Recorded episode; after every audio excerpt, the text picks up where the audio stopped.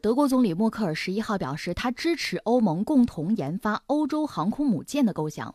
这个构想是由默克尔所属的德国基民党新任党魁卡伦鲍尔提出。卡伦鲍尔去年十二月接替默克尔担任基民党党魁。他上周末回应法国总统马克龙的改革欧盟计划，提出了欧洲共同建造航空母舰的想法。他说，德国和法国已在共同打造未来的欧洲战舰。默克尔十一号说，欧洲有这项军备是个。好事儿，我很乐意进行此事。不过呢，我们还有其他优先事务要做。法国总统马克龙早前建议建设一支真正的欧洲军队，表示欧洲需要加强自己的自卫能力，而不能够只依赖于美国。欧盟必须在中国、俄罗斯甚至美国面前保护自己。德国总理默克尔支持马克龙的想法。这支欧洲军队与北约的关系，他认为两者并不冲突，可以作为北约的补充。呃，初听你这个新闻说什么打造欧洲航母，我还以为是一个比喻，是一个比方，没想到是真的要搞航空母舰啊！那这事儿就有点有点有意思了。嗯，怎么说呢？我们分三点说吧。第一个，我们先说欧洲的集体防务或者共同防务，先讲这个话题。这个其实很早就有就有这个想法。其实，在历史上，你看啊，呃，不只限于二战结束以后之前。其实欧洲人能不能团结啊、统一啊，形成一个就统一的欧洲，一直就有这个想法。当然也有走的比较极端的，比如拿破仑啊、希特勒，他们是什么呢？想用武力把欧洲整个统一了，也有这样的，最后都是功亏一篑，就完蛋了。呃，二战结束以后，又涉及到一个问题：欧洲能不能合作，能不能团结，能不能统一？说俩人吧，一个你看当年那个张伯伦，就是绥靖主义那位，他为什么不愿意跟希特勒翻脸呢？他是不希望欧洲在陷入混战之中，当然他那个做法也不地道，他是牺牲小国的利益，就是几个大国之间咱别翻脸，因为一战打得太惨。但是他最后被扫入历史垃圾堆，大家都唾弃他嘛。那丘吉尔呢，当然是和希特勒死磕，但是到二战结束以后，有一个说法说他逐渐的理解了张伯伦当年的那个困境，所以丘吉尔也希望欧洲能不能统一啊，团结也是这套。但是呢，但，法国就戴高乐在台上的时候，对英国很反感，所以戴高乐活着的时候，你说欧共体让英国进来，那难度是很大的。这是当年互相之间的恩恩怨怨吧。但是从五十年代开始，因为冷战了嘛，这个时候欧洲集体的面临一个安全的困境，就他们担心苏联入侵，而美国利用他们的这种忧虑啊、担心啊，就搞了北约，而且美国是老大，欧洲特别是西欧很多国家就成了美国的小兄弟吧，就跟着跑。到苏联解体以后呢，那欧洲自然而然呢，他早就想，现在终于有一个机会了，就是咱要不是吧，在政治上再进一步，就是那个马斯特里赫特那个条约，到最后你欧盟出来了，欧盟出来之后呢，在经济上往一块走，这相对容易，但是后来随着这欧盟逐渐的扩大，其实也就不容易了，大家很难步调统一，很多国家，特别是后来进来这帮国家，本来是想进来是。摘桃子的，分蛋糕的，嗯，那恐怕就就麻烦。另外，在防务上就更难。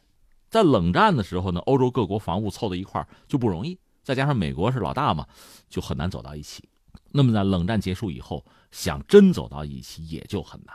这里边其实有几个国家哈值得点一下，一个是德国。德国一战、二战其实说打仗，只说打仗的话，那军力还是很强，实力很强，它的制造业也很强，但是打败了。所以二战结束以后呢，他是个战败国，他也安于自己战败国的身份，在军力建设上呢，其实他就没有太大的投入。甚至德国，你说现在啊，德国来你再造一款战斗机吧，你比如四代机、五代机，你造行不行？它肯定是不行了。它某些领域可以，有点像日本，但是整个这个大系统啊、复杂系统，它都玩不转。包括它现在海军，你像什么 F 幺二五这样的护卫舰，它都搞不定了。潜艇也是这样，呃，是一个颓势。当然，对人家来讲，人家觉得这很好啊。我也不多花钱，我也没有那么多的安全上的隐患忧虑，我干嘛把钱投到军力上啊？这是德国，等于说是在这个问题上我不争，但是呢，该赚的钱我也赚。你比如他那个坦克，豹一啊、豹二啊，呃，现在豹二已经发展到相当多的型号啊，这还是卖钱的。最有意思的就是英国和法国了，这两个国家在历史上你要说世仇，一点也不夸张。那么到这个冷战的时候呢？总的来说，英法是在争，争在这个欧洲内部，包括在北约内部吧，这话语权。英国跟美国走的比较近，而法国和美国的关系和美英的关系又不好，那特别大高乐嘛，独立自主啊，人家自有一套。所以英国和法国围绕着欧洲集体防务，他们之间的斗争，呃，你要说这个戏的话啊，他们俩是俩角儿，他们俩的斗争是最大的看点。一方面呢，双方理智上都知道咱应该合作。一九九八年的时候，法国和英国曾经有一个叫做《圣马洛宣言》，就是防务合作，欧洲集体防务是想过的。而且双方有很多具体的项目，也不是没搞过，但大都无疾而终，搞成的不多。你比如有一款叫做这个美洲虎，也翻译成美洲豹啊，这种战斗轰炸机，这个飞机到现在还是印度的主力啊，这是英法一块参与的。剩下你算算，好多项目就没搞成。你比如说这个欧洲搞，我们现在叫四代机吧，搞了三款，一个是瑞典搞了叫鹰狮，这个放在一边不论啊，人家是结合自己的这个小国的。那个地缘特点搞的小飞机，然后剩下欧洲这几个强国说咱合伙弄一个吧，呃，几乎快弄出来了，但是最后分道扬镳。法国单独搞了一个阵风，其他的欧洲国家就包括英国啊、什么德国、意大利什么的，他们搞了一个叫台风，等于说四代机就搞了三种，欧洲啊整个至少是三种。这反映什么呢？一个欧洲人还是有实力、有技术实力，能搞。然后呢，就是大家是。拧不到一块，真拧不到一块。另外，英法在航空母舰上也有这样那样的这个合作的想法，说咱合伙设计吧，合伙造吧，要不咱们弄条航母，咱们分头租吧，各种想法都有，最后都泡汤了。甚至闹得比较热乎的时候呢，就是英法之间说咱们合伙搞航母啊，咱一块设计啊。法国先后掏了两次钱，可能两个多亿欧元给英国，最后这事儿还是泡汤了。到现在我也不知道那钱法国要没要，是不是还能要回来？就这么一个状况，那就彼此之间吧，还是各算计，而且呢隔阂比较深，最后也没有搞成。所以到现在，你说到五代机了，好多欧洲国家买美国那 F 三五了嘛？你欧洲人谁也没造出来，嗯，就出现这么一个挺尴尬的局面。那你刚才这条新闻就很有意思了，我们就说这事儿哈，默克尔一个是支持，但是好像这事儿不是特重要，是吧？对，在他的表述里。还有其他优先事务，哎，那什么意思呢？那我来试着分析他这个心理啊。刚才我们讲了，德国一方面军工产业还是发达的，但是呢，他显然在这个领域，他既不是最强的，也不想做最强的，就维持现状就好。那你比如说马克龙倒是很积极，我们要搞欧洲的军队，咱合伙搞航空母舰吧？为什么呀？他为什么这么积极啊？别的不论啊。对法国的军工企业来说，一旦欧洲统一的军队，我就问你，用什么武器啊？用谁的武器啊？用美国的？不可能啊！用德国的人，德国这方面没太多的选项。用英国的，英国脱欧了，那就得用法国的了吧？就用我的话，对呀，这利益嘛，他这个利益不简单的就说你买我的武器，这个不重要，背后是什么呢？我的企业呀，甚至我的研发呀，它整个工业体系这就转起来了。只要你们投钱，我能干好多事儿呢。那为什么这么多年就欧洲？我们知道，就你刚才我们说这五代机没搞出来，没人投钱呐。他们技术应该说这个实力是有的，但是话又说回来，如果是常年这个体系不运转，可也就完蛋了。所以现在谁能投钱，把这个体系转起来，那我就能生产，能生产我就能赚钱。对人家法国来讲，这个想的是很清楚的。把这事儿放在一边，我们就说整个欧洲谁有航空母舰啊？咱算计一下啊，英国算有，但是英国脱欧了，而且英国人用的航空母舰上面装的可是美国飞机，这个跟法国可不是一套。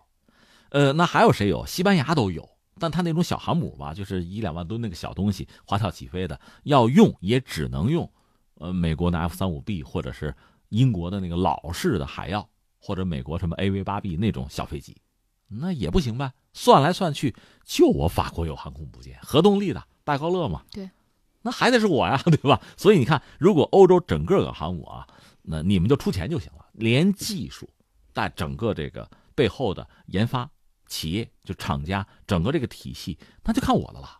你看这个算计的很清楚嘛。那德国在里边是个什么角色？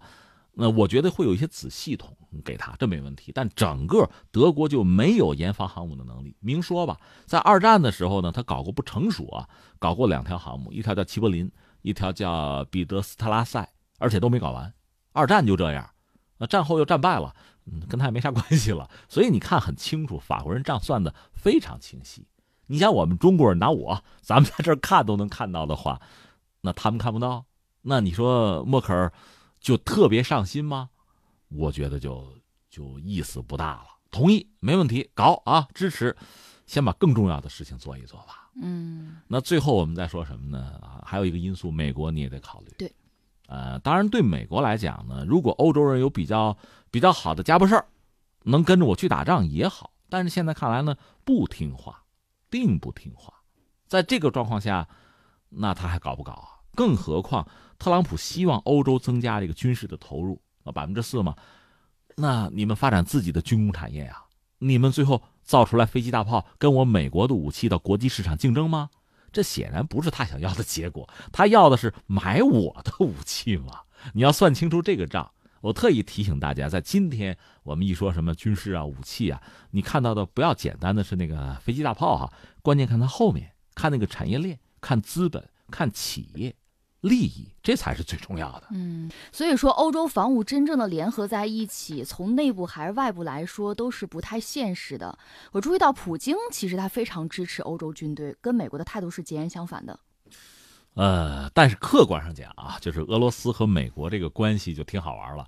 呃，美国在这嚷嚷渲染俄罗斯的威胁，如果俄罗斯配合美国，真的亮亮肌肉展示了这个威胁，欧盟就会很着急。很着急，无外乎两个办法，一个是把自己军队搞起来，如果没这个能力或者被搅和了，那还得靠美国。